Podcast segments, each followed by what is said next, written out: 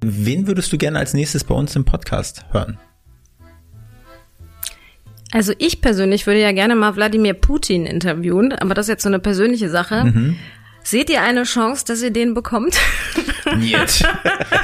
Niet. Es ist halt auch die Frage, ob wir das jetzt möchten. Also. Das würde mich persönlich einfach interessieren. Wobei ich sagen muss, ich würde den eigentlich auch nicht gerne klassisch interviewen, sondern ich würde gerne mal bei dem so mitlaufen. Mhm. Das, das fände ich einfach spannend. Und eher so ein, sag ich mal, ein Abendessen für dich, um die Fragen zu stellen was jetzt ja, auch nicht weil ich glaube, das Problem ist ja bei solchen Leuten immer, wenn du denen so offiziell ein Interview machst, die geben dir ja nicht die Antworten, die du ja. wirklich haben willst, weil der Typ ist ja auch einfach so unglaublich Machtmensch, Medienprofi, der wird, also ich glaube, es wird nie den Moment geben, dass auch nur irgendein Journalist dieser Welt aus Wladimir Putin etwas rausbekommt, von dem Wladimir Putin nicht möchte, dass es mhm. rausgeht. Deshalb ist das, glaube ich, klassisch Interview langweilig, aber mich würde der einfach mal interessieren, wie der so tickt.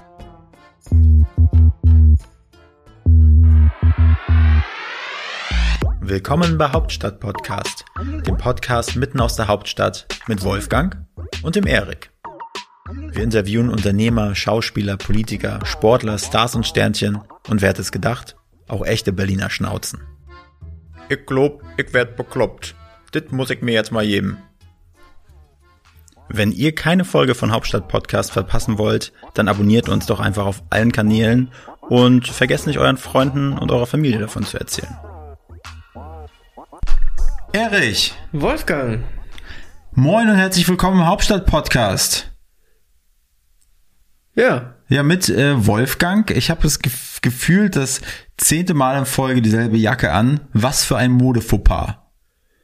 Und Erik, mir kommt so vor, als wenn du heute wirklich so richtig extravagant aussehen würdest. Ja. Du hast halt mal deine alten Bauarbeiterschuhe rausgeholt. Mhm. Ich hab, ich war vor, vor ein paar Jahren, war ich mal bei dir im Garten und da hast du so einen Blaumann angehabt und äh, hast dann ein bisschen im Garten geackert und da hast du auch schon dieselben Botten angehabt. Schämst du dich gar nicht hier bei unserem heutigen Aufnahmetermin dieselben Lumpenschuhe aus dem Deichmann zu tragen? Schämst Nein. du dich nicht? Überhaupt gar nicht. Wir machen ja einen Podcast. Da geht's ja nur um den Ton. Erik, wir haben ja äh, diese Woche einen ganz, ganz, ganz, ganz, ganz, ganz tollen Gast bei uns gehabt. Und zwar die Jule Gölsdorf. Das ist richtig. Und ich schmeiß dir einfach mal die, die Frage rüber. Was macht denn die Jule so? Die äh, kann Multitasking und richtig früh aufstehen. Die kann von so einem Teleprompter ablesen, um was zu verstehen und was anderes sagen und die hat das so richtig drauf. Also äh, bei der Recherche mhm. ähm, zu der Jule Gölsdorf habe ich zum ersten Mal in meinem Leben vom Teleprompter gehört. Ja. Ich wusste gar nicht, was ein Teleprompter ist. Ja. Jetzt weiß ich das. Ich bin sehr, sehr überrascht, dass du das Wort noch kennst. Aber also ich kannte das vorher schon. Ach so. Hast du, du hast ja auch mal als äh, Journalist, Schrägstrich, Moderator gearbeitet, oder? Nie. Nee. Aber die, die, die Jule, wir, ich, wir hatten sie in dem Podcast angekündigt, oder ich, äh, doverweise als Moderatorin. Und da hat sie ja betont, dass sie Journalistin ist. Ja. Ähm, da legt sie viel Wert drauf, habe hab ich das Gefühl gehabt, und was ja auch richtig so ist. Ja. Und sie ist wirklich eine wirklich taffe Moderatorin, hat ähm, beim ZDF jahrelang Logo moderiert, hat dann äh, bei NTV hat sie Nachrichten moderiert und ist jetzt beim Sat1 Frühstücksfernsehen und moderiert dort auch den Nachrichtenslot. Ja. Und ist nebenbei noch Schriftstellerin, ähm, ist, ja, was ist denn noch alles? Podcasterin. Podcasterin, genau. Auf die Schnauze. Oh. Muss man sich auf jeden Fall mal anschauen. Genau, das ist ein Podcast, Podcast-Format. Sie hat den lieben, äh, ich glaube, Zwergpudel oder großen Pudel Fred äh, seit drei oder vier Jahren. Und dann hat sie äh, mit, einer, mit einer guten Freundin von ihr hat sie das Podcast-Format auf die Schnauze und da interviewt sie andere prominente äh, ja, äh, Hundebesitzer und Besitzerinnen. Und ja, dann machen sie ein bisschen äh, Klönschnack, ne? Ja. Genau, also das ist auf jeden Fall unser Gast diese Woche. Und ähm, ja, Erich, da wir jetzt. Ist das ein Job, den du dir auch vorstellen könntest? Könntest du ein bisschen Moderator, Schrägstrich, ähm, Nachrichtensprecher oder sonst irgendwas? Die Frage ist halt, ob ich dafür jetzt wirklich so richtig noch so äh, Journalist werden muss um ja. das zu machen, also so richtig noch irgendwie ein Studium ranhauen muss und mich äh, vom, Praktik, äh, vom Praktikum zu Praktikum zu äh, schleifen und so ein Volontariat zu machen. Das, ich glaube, da hätte ich keine Muße zu. Aber wenn man da durch einen durch einen Quereinstieg äh, reingeschlittert kommen würde, Ja. wäre das eine Sache, die ich mir durchaus vorstellen könnte, äh, obwohl ich mir, glaube ich, echt in die Hosen machen würde, weil so Lampenfieber und so, natürlich hier, äh, so wie du immer meinst, du denkst immer, ne, wir unterhalten uns untereinander, Ja. aber wenn dann auf einmal vielleicht dann ganz viele Kameramänner da sind oder auf einer Bühne und auf einmal hunderte Leute denen die Augen starren, äh, ist das, glaube ich, noch ein anderer Schnack. Ja. Aber prinzipiell würde ich sagen, hätte ich Bock drauf. Und da hatten wir auch im Nachgespräch, im Nachgang mit der Jule, habe ich so versucht, so ein paar, paar Sachen rauszuquetschen, wie sie da rangehen würde. Ich habe natürlich nicht den Namen genannt, um wen es da geht. Ein Freund von einem Freund, von dem ich gehört habe, der eventuell Interesse hatte, diesen Berufsweg einzuschlagen. Sie hat das schon verstanden, genau. Und von daher hat sie mir ein, zwei Sachen genannt. Und ich bin heute Morgen im Schlüpper, als ich im Bett lag, habe ich schon den ersten, ähm, wie sagt man, äh, ja, den ersten Schritt bin ich gegangen in Richtung dieses eventuellen Ziels, dass dieser Freund von dessen Freund, des, von dem ich gehört habe, dass er es mal machen wollte, Ja. der, ja, das habe ich dann so getan für ihn quasi. Und dann wärst du raus hier. Nee, wäre ich nicht raus. Nee? Das ist ja nur, ne, man, man kann ja immer sagen, hey, würde ich gerne machen. Und dann Ja. kann man aber sagen, äh, sich immer vorhalten, man hat es nie versucht. Und so hat man schon mal was versucht. In die Richtung. Also verstehst du das? Nee, aber wird schon Na doch, passen. war nicht so, war nicht so schwer zu verstehen. Vielleicht ja doch, aber ich kann es gerne nochmal für dich wiederholen. Brauchst du Also wenn du dir was vornimmst und Ja. du hast, du, du, du schwärmst, du träumst immer davon, das zu machen, träumst dein Leben lang, aber versuchst es nie. Ja. Deshalb so wie Alexander Edel meinte mit seinem Lamborghini, hat immer gedacht, geil, er hätte gerne einen Lamborghini, er ist 1,94 groß, Mhm. hat sich dann gesagt, okay, vielleicht leisten kann er sich den jetzt nicht, das weiß ich nicht, unterstelle ich jetzt auch nicht, sondern hatte ich einfach mal so zwischen den Zeilen rausgehört. Er wollte sie aber einfach mal reingesetzt haben und hat dann gemerkt, hey, Lamborghini ist eigentlich nicht so, also nicht so ganz, also nicht so geil verarbeitet, wie er gedacht hatte und war auch ein bisschen enger, als er gedacht hatte und hat sich gar nicht mehr so wohl gefühlt. Von daher ist jetzt der Punkt Lamborghini von seiner Wunschliste erstmal weg. Okay. Und so ist es jetzt, glaube ich, auch. Ja. Gibt's da bei dir eigentlich so ein, so ein Thema im Leben, wo du sagst, oder was du eigentlich vielleicht schon ewig hinschiebst, also jetzt nicht den Punkt Millionär sein, Ja. den schiebst du ja auch schon lange vor dir her, äh, aber ähm, gibt es was anderes, wo du immer sagst, Mensch, ich hätte es gerne mal ausprobiert oder ich würde es gerne noch mal ausprobieren, hast Ja. du noch nicht gemacht? Basketballprofi hätte ich gerne probiert. Ja, Da hätte ich, aber du hast es ja, bist ja auch aktiv angegangen. hätte ich Spaß dran gehabt. Der hat aber ja das eine oder andere Verletzeleien, vielleicht dann Strich durch die Ich, Rechnung ich gemacht. glaube auch, dass ich nicht gut genug gewesen wäre, aber ähm, eigentlich baue ich mir gerade meinen Job und mein Leben so, wie ich das haben möchte. Also ich bin da sehr zufrieden. Ja, Gibt nichts, wo ich sage, okay. wäre cool. Du bist cool, Erik, das muss ich auch sagen. Und äh, woran wir oder woran du, schrägstrich ich, jetzt gerade so bauen, Mhm. kannst du uns ja mal und den Leuten da draußen in unserer in unserem Wochenrückblick erzählen, Erik? Was haben wir denn so Schönes getrieben, wir beiden Süßen? Naja, also in meiner Traumwelt gehört eigentlich noch dazu, dass man eine eigene Basketballhalle hat. Habe ich dir schon ein paar Mal gesagt. Bumm, das ist erstmal ein Fund, was man verarbeiten muss. Ja, also jeder hat ja so seins und ich glaube, so eine eigene Basketballhalle stelle ich höher als ein Eigenheim. Ähm, so wo andere sagen auch, äh, hätten sie ganz gerne. Liebe Grüße an die Ehefrau. Eigenheim erstmal in zehn Jahren. Ja. Ähm, aber so eine, ja, so eine eigene Halle wäre schon geil. Und in meiner Traumwelt sieht das so aus, man kommt da rein, hat dann aber auch sein Büro da irgendwie so verwurstet, so ein paar Glasscheiben, dass man aufs Feld runterguckt, alles ein bisschen schick, unser Logo in der Mitte, Ja. ähm, schön poliertes, polierter Parkettboden. Ja. Man hat mal eine Tischtennisplatte, die man rausrollen kann und hat einfach so ein, so ja, so ein, man kommt nach Hause, wenn man morgens zur Arbeit geht. Ist in deinem Plan sind dort auch Chile da involviert? Nee, brauche ich Die nicht. uns dann morgens immer mit ihrem Puscheln da begrüßen und Wuhu! Nee, brauche ich nicht. Du nicht. Ja. Okay, ist ja auch dein Traum. Aber Genau. irgendwie ist, wird's ja auch langsam mein Traum, Erik. Und, ähm, und da in meinem Traum Halle- wären Chile eigentlich schon involviert. Also so wir müssen da ja auch beide, wir, wir ziehen ja beide an einem Seil. Wenn wir beide Tauziehen machen, dann kannst du ja nicht in die eine Richtung und in die andere. Also Puschel wären schon wichtig. Ach so. Ich dachte, wir ziehen ständig in verschiedene Richtungen. Aber äh, um, um diesen Traum mal weiterzuspielen, das Problem ist in Berlin so eine freie, also es, man findet schon keine Hallenzeit. Mhm. Dann aber einfach zu sagen, man nimmt der Stadt Berlin irgendeine Turnhalle weg, weil man da jetzt die äh, gerne hätte, die dann 90 Prozent der Zeit frei steht, ist jetzt auch nicht so gern gesehen. Ich würde es machen. Ja. Ähm, Du auch? Und ja. Jedenfalls ähm, haben wir dann gesagt, naja, muss es eigentlich eine Turnhalle sein oder könnte man auch eine Lagerhalle mieten und daraus Mhm. unser Büro machen? Und da haben wir uns jetzt gestern das erste Objekt angeschaut.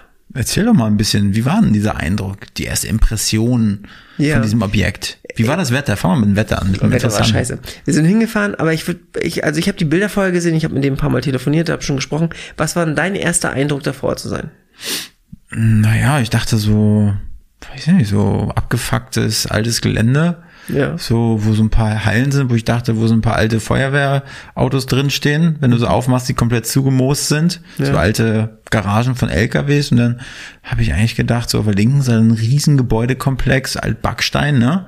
Und ja, mit so einem, mit so einem großen Stornstein, wo du denkst, äh, Krematorium vielleicht auch noch so ein Multifunktionsgebäude da. Ja, und dann haben wir gewartet im Auto, ja, und dann haben sie uns ja die Prachtpaläste gezeigt. Aber ich habe mich gewundert, ich dachte, das wäre ein Typ, aber er hat da seinen Schlüsselboy gehabt, der hat einen, der hat einen, der hat einen Beutel, so einen Lidl-Beutel, so einen großen, die du an der Kasse äh, zukaufen bekommst, da waren irgendwie ein Kilo Schlüssel drin und den hat er vor sich hingescheucht und meinte immer, hier, schließ mal da auf, schließ mal da auf, dann machen wir das sauber, machen wir das sauber. Und dann waren da noch zwei Praktikantinnen dabei, die zukünftig äh, den Verkauf regeln sollen oder die Vermietung regeln dachte, sollen. jetzt kommt was anderes. Äh, genau, und äh, die hat er angelernt nebenbei. Ja. Ich weiß nicht, ob die so richtig was von ihm lernen konnten. Weiß ich nicht, das möchte ich jetzt auch nichts unterstellen. Nee, nee, aber ich meine, so, ich, die waren beide, also die eine aus Vietnam, die andere aus der Schweiz. Ich hatte nicht das Gefühl gehabt, dass die alles so richtig gut verstanden haben. Ja, das ging Wegen so. Sprache, Sprachbarriere, deshalb meinte ich. Vielleicht konnten sie dann Ja. nicht so viel bei sich abschauen. Hm. Aber trotzdem sehr sympathischer Herr. Ja. Genau, es gab halt viele, also in diesem Objekt, glaube ich, kann man viel machen. Ich weiß auch nicht, wie hat er das Objekt genannt? Kunst, Kunst, Stadt, Kunstareal, Kreativ, Irgendwas. Stadt oder sowas. Aber, aber Wort Stadt war auf jeden Fall drin. Es, war, es war groß, es waren, sollen nachher 1000 Meter werden. 20.000 Quadratmeter. Genau, mit, mit Biergarten und allem drum und dran. Und ich glaube, also wir mittendrin mit einem coolen Büro, wo man reinkommt, wirklich alle Möglichkeiten hat. Ja. Ähm, Deckenhöhe ist ja ganz Grillplatz. wichtig. Also sieben Meter plus, eigentlich so acht Meter. ja, Äh, die eine, die, die eine hatte, hatte bis fünf Meter, da wird's dann schon knapp. ne? Ich hatte ja auch, mein Traum war ja, wenn man dann wirklich noch so einen zweiten Stock da hat, dass man so eine Ghostbuster Feuerwehrstange runterrutschen kann. Auf jeden Fall. Das wäre geil gewesen. Ja. Ja, aber im Endeffekt hat er uns halt durch ganz, ganz viele alte, richtig abgeranzte Hallen geschickt. Meint er, hier, zuerst hat er nicht ganz verstanden, was wir spielen wollten. Wir haben Basketball gesagt, er wollte uns dann auf ein Volleyballfeld schicken. Ja. Ähm, Der erste Anruf war auch gut.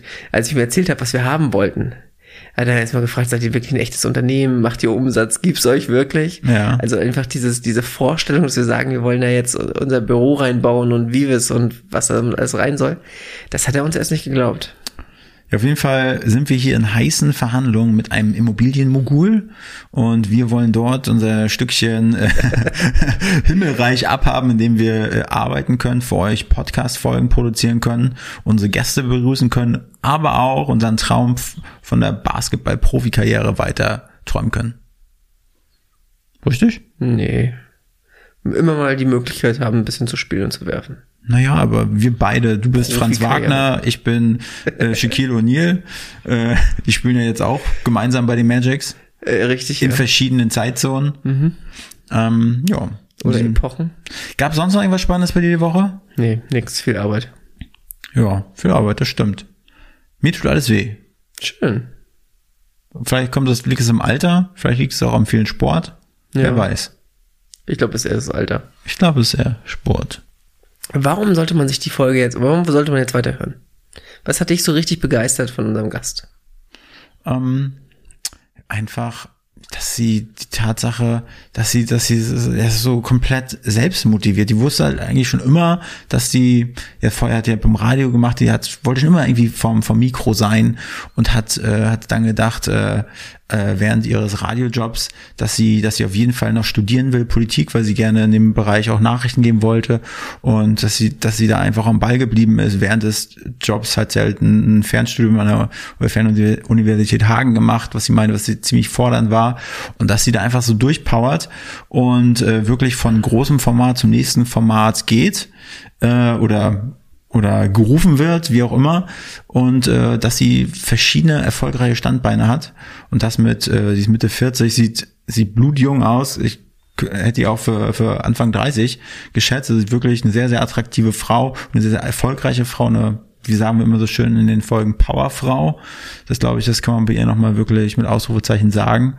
Und deshalb wer sich für das Thema Radiomoderation, ähm, Vierbeiner und Podcast und äh, auch noch das Thema Bücher schreiben und Krimi schreiben, also wirklich, also ich habe mal einmal versucht, mal so, ein, so eine Krimi-Figur auszudenken, die habe ich mal aufgemalt und dann die ersten Seiten zu schreiben, ist halt absolut in die Hose gegangen. Ja. Äh, da habe ich, hebe ich auf jeden Fall den Hut vor. Ähm, von daher, das ist für mich Grund genug, die Folge zu hören. Wie sieht's denn bei dir aus? Ich finde auch, also war wirklich schnell im Kopf.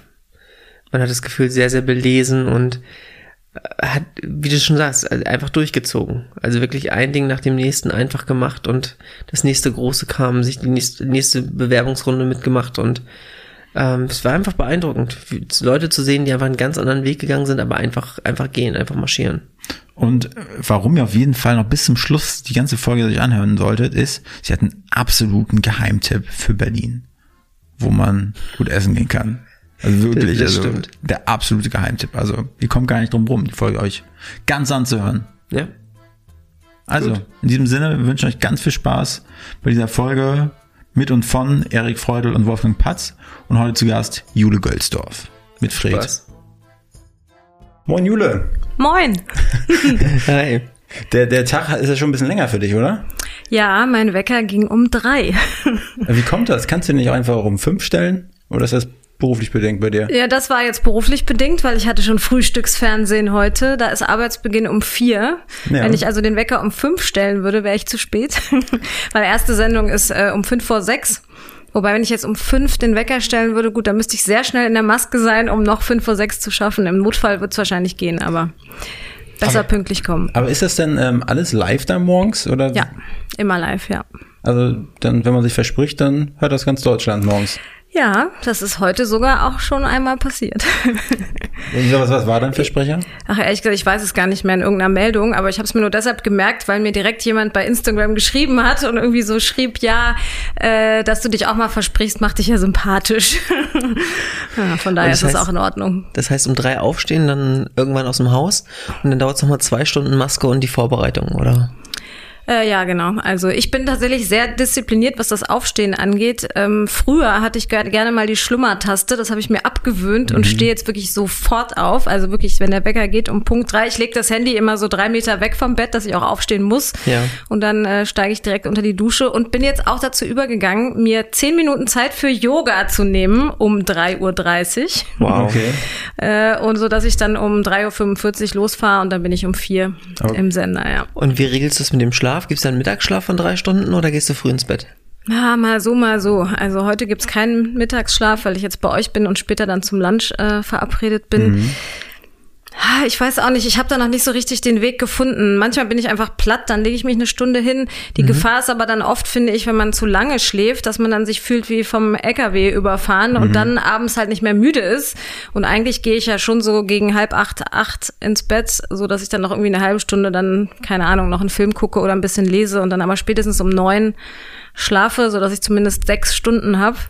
Und wenn ich jetzt mittags geschlafen habe, dann fällt es mir wieder schwer, so früh einzuschlafen. Also ja, ja. schwieriger Kreislauf. Wie ist das? Ist das dein Daily Business? Also wirklich die Uhrzeit oder wie, wie oft bist du dann da morgens beim Frühstücksfernsehen? Nur so knapp 60 Tage im Jahr. Also ja. ich habe am Anfang gedacht, als ich gewechselt bin, so hm, 60 Tage im Jahr ist das zu wenig. Und mittlerweile denke ich auch, nee, 60 Tage im Jahr um drei aufstehen reicht völlig. ich meine, Erik hat letztes Mal in einer Folge gesagt, dass letztes Jahr seine, sein, sein iPhone gesagt hat, er hat im Schnitt, im Schnitt viereinhalb Stunden geschlafen letztes Jahr. Oh, das ist krass. Das ist wenig. Und, wenig. Äh, Aber die, ich, ich gehe davon aus, dass das Handy ja nicht ganz, ganz richtig ähm, informiert ist. Aber es hat mich auch erschrocken, ja. Aber äh, also wirklich nur vier Stunden oder viereinhalb im Bett oder ist das, geht es dann um die, diese, diese Schlafqualität oder so? Weil die, die iWatch und so kann das, glaube ich, messen. Ne? Ja, aber die habe ich nachts nicht um. Also ah, okay. deswegen.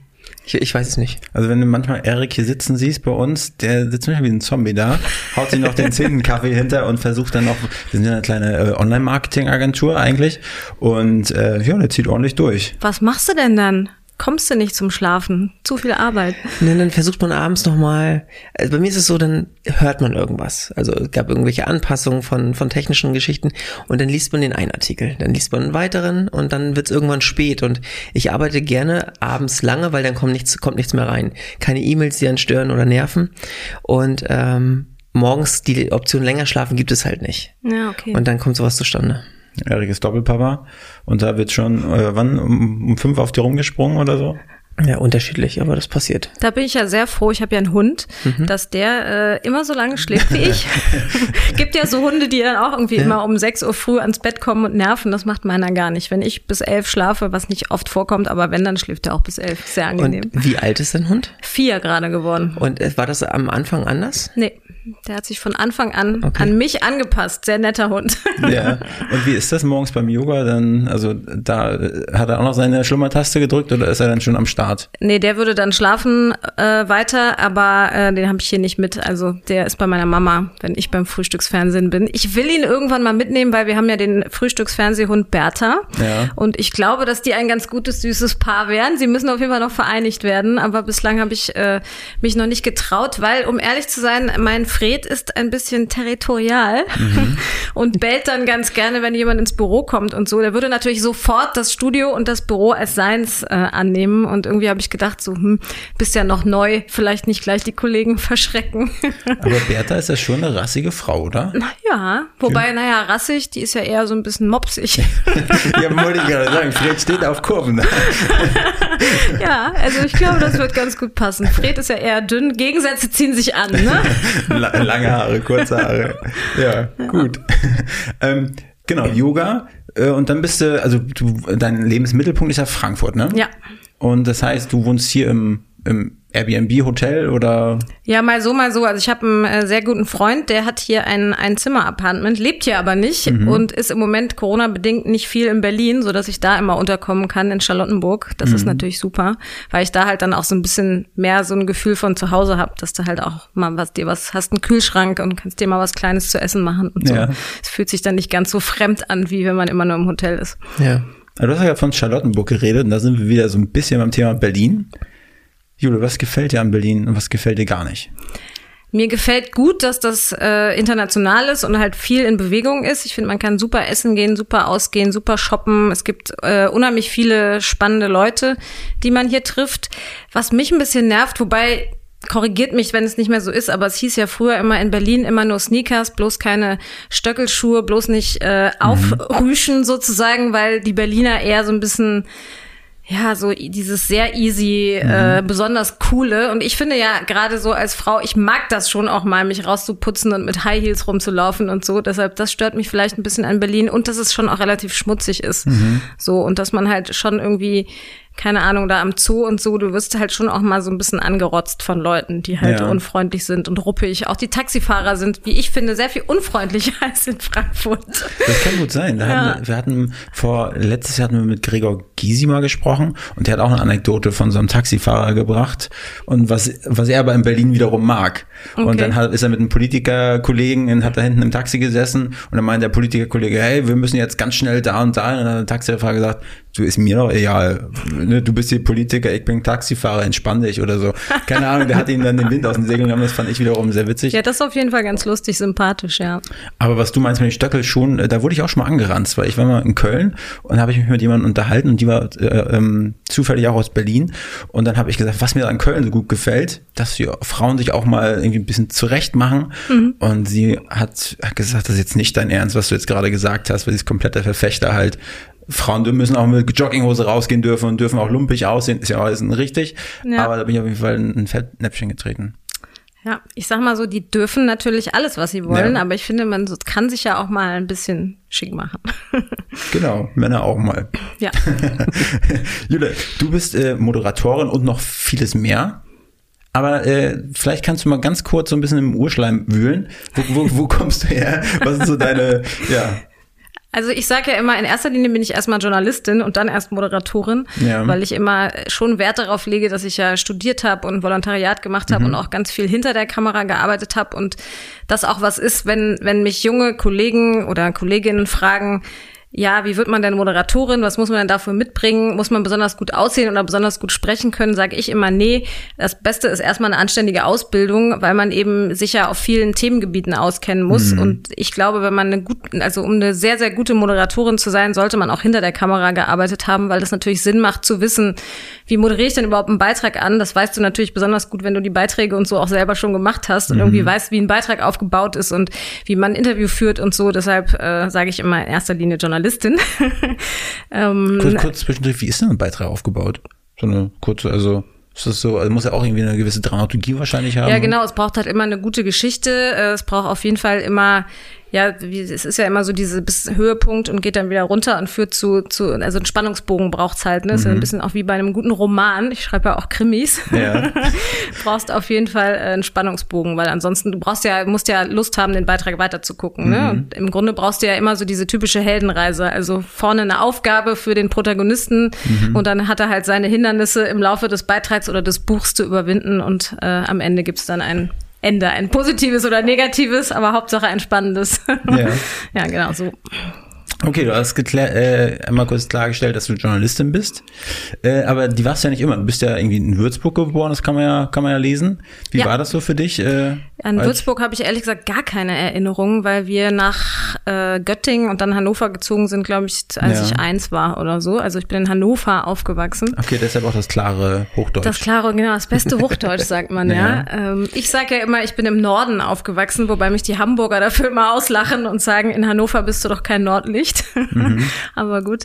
Ähm, ich bin lustigerweise zum Radio gekommen über meinen ersten Boyfriend, den ich hatte, weil der mhm. war beim Radio in Hannover und hat dann aber mit mir Schluss gemacht, weil er so wahnsinnig busy war in seinem Radiomoderatorenjob und hat dann gesagt, ach du, ich muss jetzt Karriere machen und ich habe keine Zeit mehr für eine Freundin und so. Und da habe ich dann gedacht, ach komm, was du da machst, das kann ich ja wohl auch. Kann doch nicht so schwierig sein, ja. Radio zu machen. Und dann habe ich mich deswegen äh, für ein Praktikum beworben mhm. in Hamburg, allerdings bei OK Radio. Mhm. Und das war auch richtig cool, weil man ja beim Radio einfach echt viel machen darf, schon als Praktikant. Ne? Ich bin sofort zu allen Pressekonferenzen gegangen und weiß noch, dass eine der ersten Pressekonferenzen war irgendwie, ich glaube, es war ATP-Turnier oder so, jedenfalls war Boris Becker da und die sagten dann so ein bisschen so im Spaß, ja, sieh mal zu, dass du ein O-Ton von Boris Becker mitbringst. Mhm. Und das habe ich dann tatsächlich geschafft, war aber Zufall, weil der mir irgendwie in diesem Riesenraum lief der dann mir wirklich zufällig auf dem Gang entgegen und dann habe ich mich wirklich vor den hingestellt und so, Herr Becker, eine Frage. Ich weiß nicht mehr, was die Frage war war, aber auf jeden Fall war ich sehr stolz, dass ich dann tatsächlich einen O-Ton mitgebracht habe. Herr Becker, können Sie mir kurz sagen, wo die Besenkammer ist? Genau. oh ja, da kenne ich mich auch. Was, wer sind Sie? Was machen Sie überhaupt? sind Sie Sportler? Haben Sie auch Ahnung ja. von Tennis? Genau, ja. Und ähm, wie alt warst du da? Also wo warst du da gerade nach der Schule oder während Ja, also das war glaube ich so mit 20 oder so. Mhm. Ja, ich habe ähm, nach dem Abi erstmal war ich ein Jahr in ein bei bei einem also Turnierstall für, äh, wie heißt das, Springreiten und habe da erstmal ein Jahr sozusagen einfach gearbeitet, so als Bereiterin nennt man das. Mhm. Und äh, danach bin ich dann zum Radio. Bereiterin ja. heißt es das Einreiten von jüngeren Pferden oder? Nee, einfach das Bewegen von Sportpferden. Okay. Das, ich habe da für jemanden gearbeitet, der halt mehrere Springpferde hatte und mhm. dann brauchen die natürlich immer, wenn du aufs mhm. Turnier fährst, jemanden, der die Pferde schon mal warm reitet oder die aufsattelt und putzt und vorbereitet und so. Ja. Hattest, okay. war das, hattest du schon immer so eine Affinität für Pferde oder war es einfach Kohle? Nee, ich hatte auch ein eigenes Pferd äh, mhm. oder zwei äh, insgesamt nacheinander, nicht gleichzeitig. Aber ähm, ich bin immer ich überlege, wann ich angefangen habe zu reiten, aber wirklich als ich super klein war und hatte dann ein Pflegepferd und mhm. äh, beim Ponyreiten und so und das war so meine Leidenschaft, ja. Und dann bist du, dann hast du bei OK Radio Hamburg, dann hast du in Hamburg gelebt oder was? Nee, ich war da, ich, ich weiß gar nicht mehr, wie lang das war. Das waren, glaube ich, wahrscheinlich so drei Monate Praktikum und habe mich dann bei Hitradio Antenne in Hannover beworben, mhm. auch für ein Praktikum. Und die haben mich dann aber übernommen als ähm, Reporterin. Und dann habe ich da auch alles gemacht, ne? Von Verkehrsmeldungen vorlesen über, keine Ahnung, Veranstaltungstipps. Dann habe ich, durfte ich irgendwann in der Nacht moderieren. Also mhm. die Schichtdienst war ich früh gewohnt. Ja. ja, und dann kommt man ja so von einem zum anderen. Ähm, dann wurde ja NBC Giga, ich weiß nicht, kennt ihr das noch? Damals. Giga Games. Ja, genau, Giga Games war eine Sendung und mhm. es gab auch eine Sendung, die hieß Giga Heartbeat, die wurde in Hannover gemacht, mhm. aber es war für alle, die sich vielleicht nicht mehr erinnern, das war ja so das erste Internetfernsehen äh, da hatten wir diese bunten, damals noch bunten Mac-Rechner in äh, mhm. Türkis und Pink. Diese transparent so ein und das, bisschen war. das war immer so das Bild, was, woran sich die Leute dann erinnert haben. Ah ja, da saßen so Leute vor so Mac-Rechnern und haben irgendwas vom Internet erzählt. Ja. Und wir hatten sogar damals auch schon eine Community. Also das war sozusagen der Vorläufer von Facebook, aber ich glaube, wir waren damals noch zu früh. Eigentlich hatten wir sozusagen den Hit schon. Nee. aber Giga ist damit nicht so berühmt geworden und nicht so reich wie äh, Herr Zuckerberg. Ich wollte gerade sagen, wo sind die Milliarden geblieben? Ja. Vielleicht annähernd. Ja. Ähm, und war das für dich dann eine bewusste Entscheidung, dass du sagst, du machst jetzt Radio weiter, weil du da Karriere machen wolltest oder einfach nur, weil es dir gerade Spaß gemacht hat? Also Eigentlich wirklich, weil es mir Spaß gemacht hat, weil das ist, muss ich auch sagen, ist auch das, was ich heute noch an meinem Job so liebe, dass man als Journalist ja so viele spannende Themen hat und du kannst dich ja im Grunde in allen Feldern bewegen und kannst ja auch irgendwie alles machen, worauf du Bock hast. Also du brauchst natürlich irgendeinen Abnehmer, der jetzt deine Reportage oder dein Feature oder irgendwas kauft, Ja. aber im Grunde kannst du ja alles, was dich interessiert, vorschlagen als Thema und kannst dich da reinfuchsen und kannst Interviews machen und Leute treffen. Und das hat mich damals eigentlich schon fasziniert. Und ich habe ja sogar beim Radio noch angefangen mit der Bandmaschine. Das war echt cool. Schneiden noch wirklich mit der Schere und mit Tesafilm zusammenkleben und so. Also das habe ich echt von der Pike auf gelernt. Und äh, hört man diese Übergänge? Ist es, oder hört man das nicht? Man sollte sie nicht hören. Wenn man sie gehört hat, hat man Ja. schlecht geschnitten. Also ganz filigrane Arbeit. Ja, absolut. Das war schon echt krass, wenn du da Interviewgäste hattest. Ich weiß nicht, schneidet ihr oder sendet ihr das so, wie es ist? Das ist also im besten Fall immer so, wie es ist. Aber manchmal. Weil manche hast du ja Leute, die wirklich sehr oft äh haben oder sehr viel ziehen und dann willst du es doch ein bisschen Ja. straffer kürzen und wenn du dann, ich erinnere mich da echt, wenn du da wen hattest, der irgendwie in jedem zweiten Satz fünf Äs hatte, das war echt Arbeit. Und Mhm. dann vor allen Dingen, wenn du dich verschnitten hast, dann wieder zusammenkleben, wieder reinhören, neu schneiden und so. Aber dann, ja, das, muss, das stelle ich mir halt vor, wie, wie behalten man da den Überblick? Auf einmal Bandsalat. Ja, das gab's auch mal, Dann ja. hältst du den, den, die Bänder ans Ohr. Wo ist jetzt die Stelle? Immer schön wieder da drauf und hin und her spulen und so, das war aufwendig, ja. Ja, und wie ging es von da aus weiter? Hannover? Also wann, wann ist von Naja, dann, dann bin ich halt zu NBC Giga, genau, Ja. habe da ein Volontariat gemacht, zwei Jahre. Und dann habe ich mich bei den Kindernachrichten beworben, bei Logo. Und äh, wurde dann auch zum Casting eingeladen, habe den Job aber im ersten Schritt nicht bekommen. Die haben eine andere genommen. Ich war irgendwie unter den Top drei und dann war es aber eine andere. Und da war ich echt sehr, sehr traurig, weil ich da so Lust drauf hatte. Und dann hat der das aber nicht gefallen. Also ist ja auch eine mutige Entscheidung, wenn du so einen Job angeboten bekommst. Die kam auch vom Radio, eine Kollegin, und die hatte dann aber doch keine Lust auf Nachrichten und wollte eher so Unterhaltung machen und hat dann abgesagt. Und ich weiß noch, dass ich mit einer richtig fetten Erkältung im Bett lag und dann haben die mich angerufen und haben gesagt, ja, hier äh, von Logo, ähm, wollen Sie den Job noch machen? Oder willst du den Job noch machen? Ich glaube, die haben mich geduzt direkt und ich so, yay, war ich direkt gesund. Was hatte dich da daran gereizt? War das einfach, weil das eine sehr, sehr bekannte Sendung war oder war das das Format? So eine, ich stelle mir das immer schwierig vor. Ich sehe, ich habe früher auch mal Kicker geguckt oder so. Äh, und dann da habe ich mir auch mal gedacht, naja, okay, die Moderatoren sind ja nur älter als die Zielgruppe und ja, du brauchst natürlich einen Erklärbär, der das irgendwie gut rüberbringt, Ja. der sympathisch ist. Aber irgendwie, wenn die dann zu kindlich Dinge rüberbringen, dann habe ich denen das auch, also damals schon abgekauft, aber wenn ich mir das jetzt angucke, dann irgendwie nicht. Wie, wie war das für dich? Also mir hat das erstmal einfach das Moderieren Spaß gemacht. Ne? Ich hatte ja durch NBC Giga, da habe ich ja schon moderiert, das fand ich irgendwie nett. Dann war natürlich das ZDF, das große ZDF ist natürlich auch beeindruckend. Und ich kannte Logo, weil ich Logo als Kind geschaut habe. Und das ist dann natürlich schon so ein, da geht dann schon irgendwie so ein Traum in Erfüllung, ne? wenn du weißt, das ist so die, die Sendung deiner Kindheit und du hast es immer geguckt und dann wirst du gefragt, ob du das moderieren willst. Aber ich muss auch zugeben, ich hatte damals mit Politik echt wenig am Hut. Und das hat sich auch verändert dann im Laufe der Zeit. Also ich glaube, heute würden die mich nicht mehr einstellen mit dem Knowledge, was ich damals hatte, weil ich war da total unbedarft. Ne? Wir kamen von NBC Giga, da wurde nicht geschnitten, da wurde auch nichts vorbereitet. Da wurdest du mit einer Kamera losgeschickt und hast einfach so ein Interview gemacht, hast es einfach so laufen lassen und hast es auch so gesendet. Da wurde nichts geschnitten und so. Ne? Und ich weiß noch, dass mein erstes Reporterstück war mit DJ Bobo. Geiler Typ. Und dann sagte ja, dann sagte der, der äh, Chef vom Dienst so, ja, dann mach doch mal ein Konzept. Und ich war so, hä, wie ein Konzept? Kann ich da nicht einfach hinfahren und dem Fragen stellen? Und der so, äh, nee, bei uns läuft das ein bisschen anders. Also da muss ich dann schon einiges lernen. Und dann habe ich aber eben, weil es ja äh, bei Logo eben nicht nur um Unterhaltung geht, sondern eben vornehmlich um Nachrichtenpolitik, äh, dann studiert, parallel an der Fernuni Hagen. Das mhm. war auch hart, weil zum Teil, wir haben immer um elf angefangen zu arbeiten, dann bis acht abends und ich habe dann auch zum Teil morgens mir einen Wecker gestellt auf vier, fünf Uhr und habe dann morgens Hausarbeiten geschrieben oder für Klausuren gelernt und bin danach dann zur Arbeit gefahren. Hattest du damals gedacht, dass sich das Studium für irgendwas befähigt? Also dass du sagst, okay, das ist wie eine Eintrittskarte für mich im späteren Berufsleben oder war es eher so egomäßig, hey, ich möchte fertiges Studium haben? Da war es eigentlich eher inhaltlich, weil ich einfach das Gefühl hatte, mit Politik bin ich dann eben auf dem Feld Nachrichten gut aufgestellt. Ja. Aber ich habe dann schon auch gedacht, dass es schon Sinn macht, wenn man irgendwas studiert hat und es ist mir tatsächlich auch, ist mir oft die Frage dann im Laufe meiner Karriere gestellt worden oder begegnet worden, dass, dass so Leute so lapidar gesagt haben, ach ja, und Studium abgebrochen oder was. Und mhm. da war ich dann schon immer stolz, wenn ich sagen könnte, so, hä, nee, wie kommst du denn darauf? Nee, natürlich nicht abgebrochen. Mhm. Deshalb war ich auch immer ganz happy damit, dass ich das gemacht habe. Und was bedeutet das, bedeutete das für dich, diesen Schritt dann vom Radio vor die Kamera?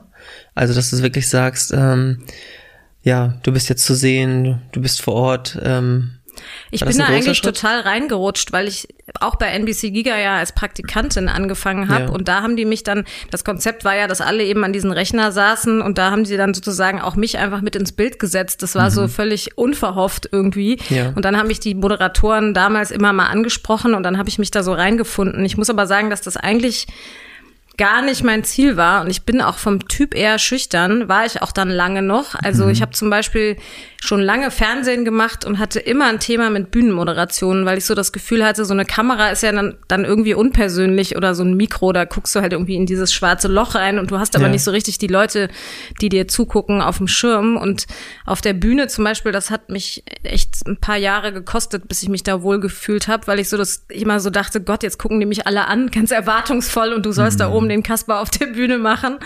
Ähm, deshalb, ich wollte eigentlich gar nicht vor die Kamera, aber irgendwie hat es mir dann doch Spaß gemacht und ich habe meinen Gefallen dran gefunden.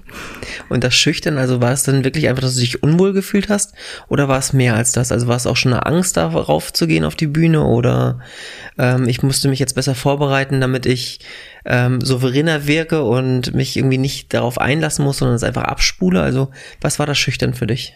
Also ich war einfach nie so eine Rampensau. Es gibt ja. ja. so Leute, die einfach gerne im Mittelpunkt stehen. Und das hatte ich sowieso nie, auch in der ja. Schule. Ich fand es immer furchtbar, Referate zu halten oder ich habe lange auch, war ich einfach nervös, wenn man in so Seminaren war und du wusstest, es gibt jetzt diese Vorstellungsrunde und du bist mhm. gleich dran oder so. Das hat mich immer nervös gemacht, weil ja. ich immer irgendwie dachte, jetzt gucken dich alle an, jetzt musst du funktionieren, du musst einen guten Job machen und du darfst dir irgendwie keine Fehler erlauben, wobei ich gar nicht so weiß, wo das herkam, weil ich eigentlich gar nicht damit aufgewachsen bin, dass mir jetzt irgendwie meine Eltern irgendwie Druck gemacht hätten, dass man jetzt keine Fehler machen darf, aber irgendwie hat, war das immer so und klar, dann gehst du auf so eine Bühne und denkst, oh Gott, hoffentlich mache ich nichts Peinliches. Ja.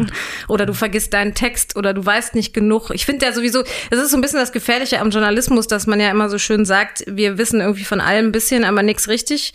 So, dass man auch in den Nachrichten, auch bei NTV, ich habe ja jahrelang NTV, also richtiges klassisches Nachrichtenfernsehen gemacht mhm. und da kann dir ja jedes Thema jederzeit passieren. Also natürlich bereitest du die Sendung immer vor und du bist natürlich immer in deinen Nachrichtenthemen drin, aber man ist ja kein Experte. Mhm. Man schaltet ja ganz bewusst zu den Experten, die dann eben irgendwo ja. in Washington sitzen oder so. Aber wenn Breaking News sind, kann mhm. es dir ja immer passieren, dass du halt Zeit füllen musst, dass du überbrücken musst, dass du kommentieren musst und ich finde, man ist oft als Journalist so in einer ständigen Angst, dass man eigentlich immer zu wenig weiß. Ja, aber kommt meist nie so rüber, ne? Ich, man, man, ich weiß auch nicht, ähm, man, man denkt natürlich äh, irgendwie die Vorbereitung, das ist ein ganzes Team hinter, was einen so ständig irgendwie Informationen zuspült und man wird dann, hat dann seinen kleinen Mann im Ohr, der einen dann irgendwie alles ja. nett zuflüstert, aber so ist es ja wahrscheinlich auch nicht. Also bei NTV ist es tatsächlich nicht so, weil das ist ja auch ein Spartensender und da sind schon alle also da musst du einfach selber gut vorbereitet sein. Klar, du hast deinen CVD, der dir dann aufs Ohr sagt, du schaltest jetzt XY oder so. Aber da ist jetzt niemand, der dir irgendwie Informationen reinreicht oder dir äh, Fragen aufs Ohr flüstert oder so. Gar nicht. Das musst du schon selber machen. Du hast halt immer deine Agenturmeldung auf deinem Rechner und natürlich Internet mhm. und kannst auf Twitter mal gucken, was so passiert. Gerade wenn jetzt, keine Ahnung, ein Anschlag passiert ist, dass du einfach so ein bisschen dich selber informieren musst. Aber du musst natürlich in der Lage sein, das einzuordnen. Ne? Also da hast du dann halt nicht viel Zeit. Und wenn, wenn, du, wenn du dann ein Interview führen musst, das sind ja meist mal so kurze, knackige Interviews, wenn dann irgendeiner, keine Ahnung, Politiker zugeschaltet wird oder äh, diese, diese Fragen, die hast du auch selber erarbeitet dann Ja. oder ist da so ein Redaktionsteam? Nee, das haben wir schon selber gemacht, aber Ja. auch natürlich in Absprache. Also Ja. es kommt immer ein bisschen auf die Zeit an. Ähm, du hast ja, also wir sind bei NTV immer so drei Stunden vor der Sendung da gewesen. Dann hast du ja einen Ablaufplan, der erstmal, du hast ja eine Sendung, die du planst. Ja. Und dann hast du auch Gäste, die du vorher weißt. Da kannst du dich dann natürlich sehr entspannt drauf vorbereiten und diskutierst vielleicht auch mal mit dem Chef vom Dienst so, hey, was wäre jetzt deine erste Frage? Was würdest du gern von der wissen wollen oder so? Aber klar, manchmal weißt du dann nicht, dann fragt die Redaktion Gäste an, dann weißt du nicht, ob die zusagen und dann läuft die Sendung schon und dann kriegst du halt aufs Ohr gesagt, so, du hast jetzt, keine Ahnung, Alice Weidel oder so. Das hatte ich zum Beispiel mal, ähm, war so ein Beispiel, da hatte ich halt wenig Zeit, mich vorzubereiten und ich finde schon, ja, keine Ahnung, wenn du jemanden von den Grünen hast, läufst du weniger Gefahr, dass wenn du mal nicht so gut vorbereitet bist, dass du der trotzdem drei, vier, fünf Fragen stellen kannst, ohne dass du Gefahr läufst, dass es in Anführungsstrichen eine Katastrophe gibt.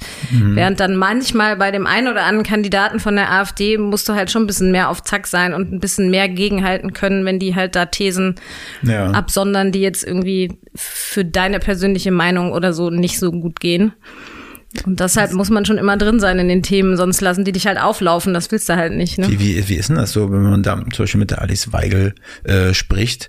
Und ich habe immer das Gefühl, so, ach, da immer die, die Grenze, der, der, der gerade sehr schmal zwischen äh, ähm, Faustschlag, der durch die Kamera von der anderen Seite kommt oder nicht. Also ähm, bist du dann, also da darf man ja nicht vorsichtig sein, man, man, du bist ja auch dann der Herr im Ring da, ne? Ja, absolut. Also ich finde, du bist ja, äh, man muss ja hat jetzt Herr im Ring. die Frau im Ring, genau, das ist schon in Ordnung. Ähm, klar, du musst ja immer erstmal kritisch sein, finde ich. So, das ist ja deine Aufgabe als Journalist in alle Richtungen, entge entgegen jeder Partei oder jedem Thema. Ich bin aber auch kein Freund davon, ähm, von Moderatoren oder Journalisten, die immer nur einem Politiker ans Bein pissen wollen, weil er Politiker ist. Das stört mich persönlich. Ich mag das einfach auch nicht so gerne, wenn ich Interviews gucke und denke dann so, ja, wir haben es jetzt verstanden, ne? Du willst kritisch sein, okay, fair enough, so. Aber klar, man muss natürlich nachhaken und gegenhalten können, ne? Also ich überlege gerade, was das war in dem Interview mit der Alice Weidel, da ging es um die, um die ähm, Flüchtlingsboote da, die da kentern vor der Küste und die dann gesagt haben, man darf die nicht äh, an Land lassen, man muss die zurückschicken und dann muss man natürlich schon mal sagen, ja gut, aber was ist denn ihre Alternative? Wollen sie die Leute sterben lassen? Also so, Ja. man muss ja schon dem dann was entgegensetzen können, anstatt immer nur drei Fragen vorzulesen und dann kommt eine Antwort und dann sagst du Dankeschön, das reicht dann halt nicht, ne? Ich habe heute Morgen die, äh, oder mein Ritual ist immer, äh, gefährliches äh, Halbwissen zu inhalieren mit meinem Kaffee, äh, die Tagesthemen und da ähm, heute Morgen wurde der Lars Klingbeil dann von, von dem guten Ingo äh, interviewt und ich finde, äh, der, der ist ihm die ganze Zeit immer so ins Wort gefallen und da kriege ich richtig, also so, so hohen Blutdruck, wenn ich das immer so sehe. Also wenn ich Lars gewesen wäre, hätte ich gesagt, hey, Herr Zambroni, haben Sie nicht gelernt, auch Leute mal ausreden zu lassen? Also wir können uns gerne unterhalten, aber lassen Sie mich doch mal einen Punkt klarstellen. Wie siehst du Ja. das? Darf man, also ist, gehört das dazu, einem dann auch mal so richtig hart reinzugerätschen? Ich finde, das muss immer so den, man muss so einen Mittelweg finden. Also, wenn ich eine Frage stelle und ich merke, derjenige geht gar nicht auf die Frage ein, sondern fängt halt an rumzulabern, um sozusagen um die Antwort rumzukommen, dann finde ich schon, dass du reingehen kannst und mal sagen kannst, nach, keine Ahnung, 45 Sekunden oder 30 Sekunden, ey, sie antworten jetzt echt einfach gar nicht auf die Frage. Wäre schon nett, sie würden mal auf die Frage antworten. Das finde ich schon. Ich finde aber auch, dass es manchmal anstrengend ist. Äh, Markus Lanz macht das ja auch ganz gerne, wobei ich Markus Lanz liebe. Ich gucke alle seine Sendungen, aber mir ist er manchmal auch zu sehr pushy. Ich denke dann immer so, komm, jetzt lass ihn doch auch mal ausreden. Ich glaube, es ist immer ein Mittelweg. Also der Zuschauer mag es gar nicht so gerne. Also es gibt viel Zuschriften, habe ich auch schon bekommen, wenn man ähm, Politiker angeht oder überhaupt Gäste, wenn du die unterbrichst, weil du das Thema vorantreiben willst, weil wir ja auch immer irgendwie beim Fernsehen zu wenig Zeit haben. Es ist ja furchtbar, wenn du immer schon aufs Ohr gesagt kriegst, zum Ende kommen, zum Ende kommen und du willst aber noch fragen. Das hatte ich auch oft. Das Ja. kann dann auch frustrierend sein, aber die Zuschauer honorieren das oft gar nicht so. Also die schreiben dann eher böse E-Mails, dass sie das unhöflich finden, wenn du immer jemandem dauerhaft ins Wort fällst. Und im klassischen Journalismus, was glaub, also wie wichtig ist da die eigene Meinung von dem Journalisten? Also als Beispiel, ich habe fr also früher, wenn man einen Artikel gelesen hat, größere, längere Spiegelstern, dann hat man das Gefühl bekommen, das Thema wurde erklärt und es gab für und wieder und nicht so einen richtigen Schluss, sondern man konnte sich seine eigene Meinung bilden, weil einfach alles abgedeckt wurde. Heute habe ich das Gefühl, wenn ich wenn ich lese, also das eine Medium oder das andere, weiß ich schon, in welche Richtung der Schluss geht. Mhm. Ähm, oder auch immer mehr, dass der, der Journalist versucht, sich in den Vordergrund zu rücken, weil er auch für irgendwas stehen möchte. Wie siehst du das? Also ich merke schon oder glaube auch, dass es sich verändert hat. Also es gab ja mal diesen Satz, äh, mach dich mit keiner Sache gemein, auch nicht mit einer guten. Und mhm. da sind wir, glaube ich, schon ein bisschen von weg. Also gerade zum Beispiel, was das Thema AfD angeht oder jetzt auch Russland oder so, dass man schon so den Eindruck hat, dass es so ein bisschen so eine Tendenz gibt halt. Ne?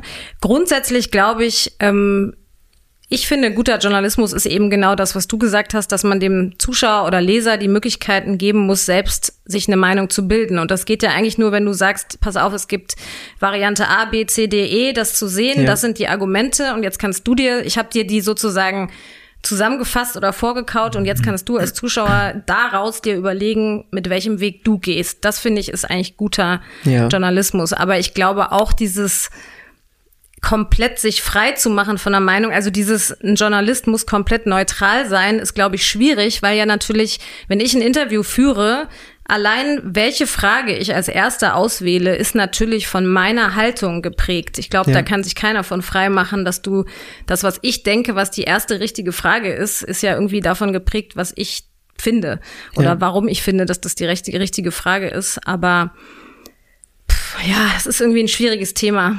Ich finde, man soll schon eine Meinung haben. Ja. Man muss dann nur sagen, dass es Meinung ist. Mhm. Oder man sagt halt, ich bin jetzt klassischer Journalist und äh, zeige dir die verschiedenen Varianten auf. Und wenn du halt ein klassisches Meinungsstück machst, das muss es natürlich auch geben. Ne? Und ist das die fehlende Zeit hauptsächlich? Also, dass man sagt, wenn man jetzt nur 30 Sekunden oder eine Minute hat, um mit jemandem ein Interview zu führen, dann ist natürlich die erste Frage, ähm, Thema XY, erklären Sie mal ganz kurz, worum es da gerade überhaupt geht, sondern eher schon, ähm, warum stehen Sie so und so dazu? Ja, ähm, also klar, auf, auf der einen Seite fehlende Zeit und auf der anderen Seite ja auch, ich finde, wenn du dann schon einen Gast hast, willst du ja eigentlich nicht, dass der erstmal das Thema erklärt, weil in der Regel ja. kannst du das als Journalist besser und kürzer mhm. und willst ja eher eine persönliche Haltung ja. von jemandem wissen. Ne? Also von daher würde ich sagen, das klassische Erklären kann man dann als Journalist besser selbst. Ich habe mich mit dem Thema öfters mal, oder ich wollte mich damit beschäftigen und habe dann auch äh, ähm, Journalisten gefragt, so, äh, ich hatte mal Kontakt zu, von, von Leuten vom Tagesspiegel und wie informiert ihr euch? Was für eine Medien würdet ihr mir oder den Leuten da draußen an die Hand geben, um sich gut zu informieren, um nicht vielleicht so eine gefärbte Meinung abzubekommen? Hast du da so ein paar, paar Medien?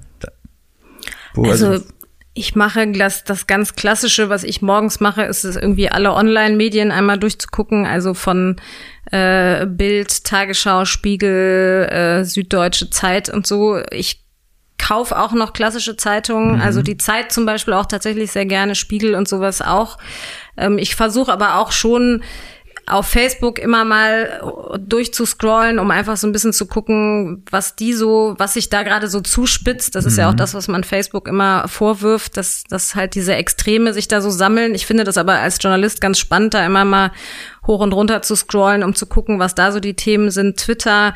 Ich gucke aber auch mal, keine Ahnung, vorhin habe ich mir ein Statement von dem Roger Köppel bei Weltwoche angeguckt, die ja nun sehr konservativ sind. Also ich gucke dann schon immer, dass ich versuche mir so die unterschiedlichen Aspekte auch aus den unterschiedlichen Medien zu suchen, so dass man dann eben auch wieder selber gucken kann, wie stehe ich denn eigentlich mhm. zu einem mhm. Thema. Und wie viel Zeit nimmt das für dich in Anspruch? Dann am Morgen oder in der Vorbereitung oder so allgemein über den Tag verteilt, einfach auf dem Laufenden zu bleiben? Boah, das könnte ich gar nicht so sagen. Ich meine, wenn ich jetzt so eine Nachrichtenschicht habe, dann bin ich ja wie gesagt um vier am Rechner und arbeite. Wir haben Nachrichten ähm, bis um halb neun. Ja. Aber die sind ja immer nur fünf Minuten und dann habe ich bis zu den nächsten Nachrichten wieder 25 Minuten Zeit. Dann habe ich natürlich die Agenturmeldungen da, die ich sowieso parallel immer mitlese. Also wenn ich bei der Arbeit bin, lese ich sowieso dauernd. Ne? Also dann mhm. habe ich alle Medien offen und gucke immer, was sich verändert. Wenn ich jetzt nicht in den Nachrichten arbeite, wahrscheinlich auch zu viel. Also ich, ich, ich bin immer erschrocken, was meine Bildschirmzeit sagt, wenn die dann irgendwie sagt, keine Ahnung, sie waren sechs Stunden an ihrem Handy oder Ja. so. Wobei ich auch viel Serien und sowas da drauf gucke und ich höre auch Hörbücher da drauf und lese auch Bücher. Das, da versuche ich mich immer selbst mit zu beruhigen, dass ich sage, naja, du hast ja ein Buch auf dem Handy gelesen, also war die Bildschirmzeit quasi nicht nur Instagram oder so, aber es nimmt Hast schon da auch so viel Zeit. Blättersound eingestellt? Äh, nee, kein Sound. Aber die Bildschirmzeit kann man ja nochmal runterbrechen auf die einzelnen Medien, sonst. ja, das habe ich, äh, mache ich lieber nicht. habe ich zu viel Angst vor dem Ergebnis. Aber das, das Nachlesen der ganzen Nachrichten, das macht dir auch Spaß. Also es ist jetzt nicht nur Arbeit, sondern das ist info- informiert zu sein im Allgemeinen ist, ist dir auch wichtig. Ja, klar, mich interessiert es einfach, ne? Also sonst würde ich es, glaube ich, auch nicht machen. Ich glaube, man kann auch nicht Nachrichtenjournalist sein, wenn dich das nicht interessiert, weil dann bleibt auch nichts hängen. Also ich, ich wurde zum Beispiel im Laufe meiner Karriere mal gefragt, äh, ob ich nicht Sportmoderatorin sein möchte. Und ich mache ja Motorsport, das finde ich auch super, weil mich das interessiert, aber ich bin überhaupt kein Fußballfan. Das interessiert mich wirklich null. Und wurde dann aber gefragt, ob ich nicht Bock habe, so eine äh, in, Norddeutschland so eine Sportsendung zu moderieren, die aber hauptsächlich Fußball macht. Und da habe ich echt gesagt, nee, da tue ich mir keinen Gefallen, da tue ich euch keinen Gefallen, weil ich finde, wenn man sich für Fußball nicht interessiert und du musst dich dann da reinfuchsen, das ist ja ein Albtraum. Mit den vielen Vereinen, vielen Spielern, vielen Trainern, da kannst du eigentlich nur irgendwie ins Fettnäpfchen treten. Ja. Und deshalb, ich glaube, man muss sich für das Thema interessieren, was man macht, sonst ist es eine Qual. Wenn du deine Instagram-App aufrufst, da gibt's ja immer diesen Feed, äh, so, also was dir vorgeschlagen wird, neue Inhalte, und das ist ja so ein bisschen interessensbasiert anhand deines Nutzerverhaltens.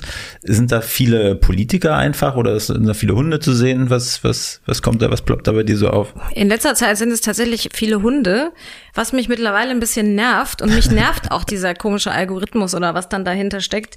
Ich habe jetzt gelesen, dass Instagram jetzt zum Teil ausprobiert, dass man, also mit, bei gewissen Usern, dass du dir aussuchen kannst, ob du quasi das Vorgeschlagene haben willst oder ob du einfach nach Neuigkeit alles sehen willst.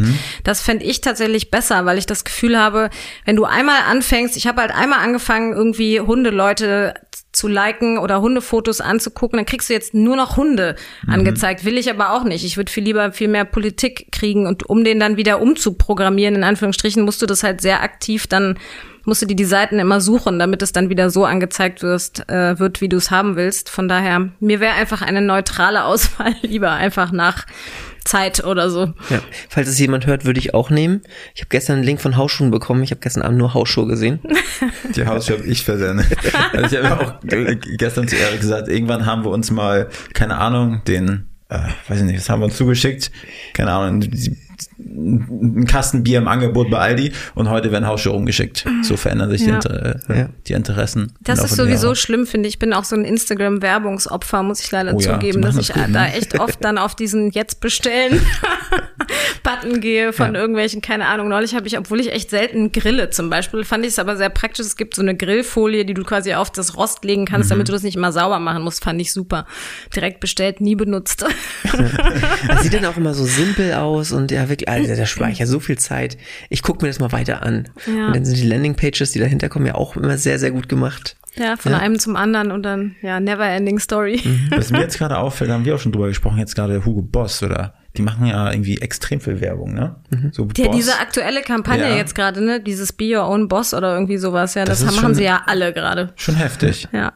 Ah Ja, haben die auch alle Influencer dafür bekommen. Also Zumindest alle, die ich sehe Ja. und äh, denen ich folge, das ist Wahnsinn. Also Ich habe aber den Effekt, ich weiß nicht, wie es bei euch geht, mich nervt das dann. Also ich krieg dann so eine Abwehrhaltung, wenn ich das Gefühl habe, eine Firma hat jetzt gerade alle Influencer irgendwie gekauft.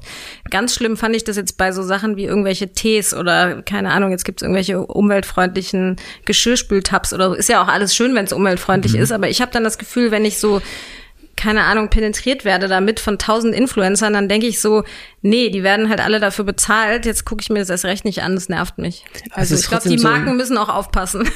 glaube ich auch, aber es ist halt trotzdem so im Unterbewusstsein. Dann, Ja. dann läuft man so los und eigentlich schaffen die es dann, bei mir zumindest, doch diese, ob es jetzt so ein Tee ist oder Kleidung oder Sporthosen oder Schuhe, doch mit einer Marke in Verbindung zu bringen. So, so im Hinterkopf. Tja, aber warst du jetzt schon im Boss Store und hast was gekauft? Erik, erzähl mal, wo lässt du dein Geld hier? War ich nicht, ich komme mal nicht raus hier. Du sagst, Ja. du hast kein Geld, aber jetzt weiß ich, wo du es lässt. Ja. Ja. Na gut. Aber ich habe trotzdem, wo du mal gerade meintest, Gespür, äh, Geschirrspültabs. Wollen wir nicht den Podcast aufziehen, die Geschirrspültabs-Tester oder sowas? Nee. nee? okay, gut. So, Ich jetzt wäre mehr so für Restauranttester oder Ja. Hoteltester, das würde mir Okay, besser Hotel- gefallen. nur im Warmen. Wir sind, haben über deine Moderatorenlaufbahn so ein bisschen gesprochen. Jetzt bist du ja auch Schriftstellerin. Wie ist das passiert? So von, hat man das nebenbei einfach angefangen? War das schon immer so ein Hobby oder? Das hört sich so negativ an. Jetzt bist du auch Schriftstellerin, Erik. Das sollte nicht negativ klingen. Okay, gut. Ich habe immer schon gerne gelesen als Kind. Ich war ein äh, sehr gern gesehener Gast in der Bibliothek, habe mir ganz viel ausgeliehen und habe auch immer schon geschrieben. Ich habe nämlich damals schon, ich weiß gar nicht, wie alt war ich da, vielleicht so zehn oder so, zwischen acht und zwölf irgendwie sowas, äh, sowas. Wie wir hießen die drei schwarzen Bänder in Anlehnung an die drei Fragezeichen und habe dann auch immer schon so Cover entworfen von so Büchern und habe dann da so Bildchen gemalt und mir Geschichten ausgedacht. Deshalb diese Affinität zum Lesen und Schreiben hatte ich eigentlich schon ganz früh. Und später habe ich immer weiter gelesen, habe viel Krimis gelesen und dann habe ich irgendwann gedacht, ach, ich hätte auch mal Lust, einen Krimi zu schreiben. Und dann ist ja mal die Frage, wo lässt du den spielen? Jetzt war ich ja in Frankfurt, da ist natürlich aber Nele Neuhaus im Taunus ja sehr groß, da wollte ich jetzt nicht direkt in Konkurrenz treten und hatte immer Freunde in Monaco und war da dann viel im Urlaub und habe dann gedacht, ach Mensch, das, was äh, Donna Leon so in Venedig macht, warum soll das nicht auch in Monaco funktionieren? Und Monaco ist natürlich klein.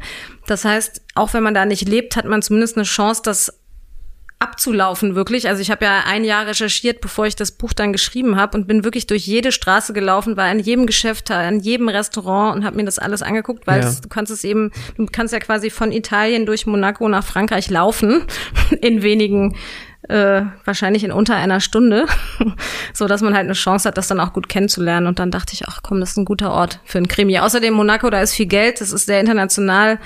Äh, da, wo Geld ist, ist auch Verbrechen. Von daher passte das dann. Passiert da viel Verbrechen? Also jetzt mal in, in, Naja, eigentlich in der Realität gar nicht so viel. Wobei ich habe für dieses Buch oder für den ersten Krimi ein Praktikum gemacht bei der Polizei in Monaco. Mhm. Bin ich zwei Wochen mitgelaufen und der Polizeichef hat mir dann erzählt, so, ja gut, was willst du mit dem Krimi in Monaco? Hier gibt's ja keine Verbrechen. Und dann waren wir in dieser Kamerazentrale, die es da gibt, weil ja alles kameraüberwacht ist und prompt wurde ein Juwelier überfallen. Das Mhm. war natürlich für den Polizeichef erstmal schlechte PR, der mir ja gerade erzählt hatte, dass es gar keine Verbrechen gibt in äh, Monaco. Und krasse Geschichte später, dieser Polizeichef ist Franzose gewesen, sprach aber fließend Deutsch und ich dachte dann damals, ach Mensch, super, der könnte ja mein Buch gegenlesen, damit auch keine Fehler drin sind. Und der ist aber später dann verstorben, weil der von einem einer Yacht äh, überfahren wurde beim Schwimmen.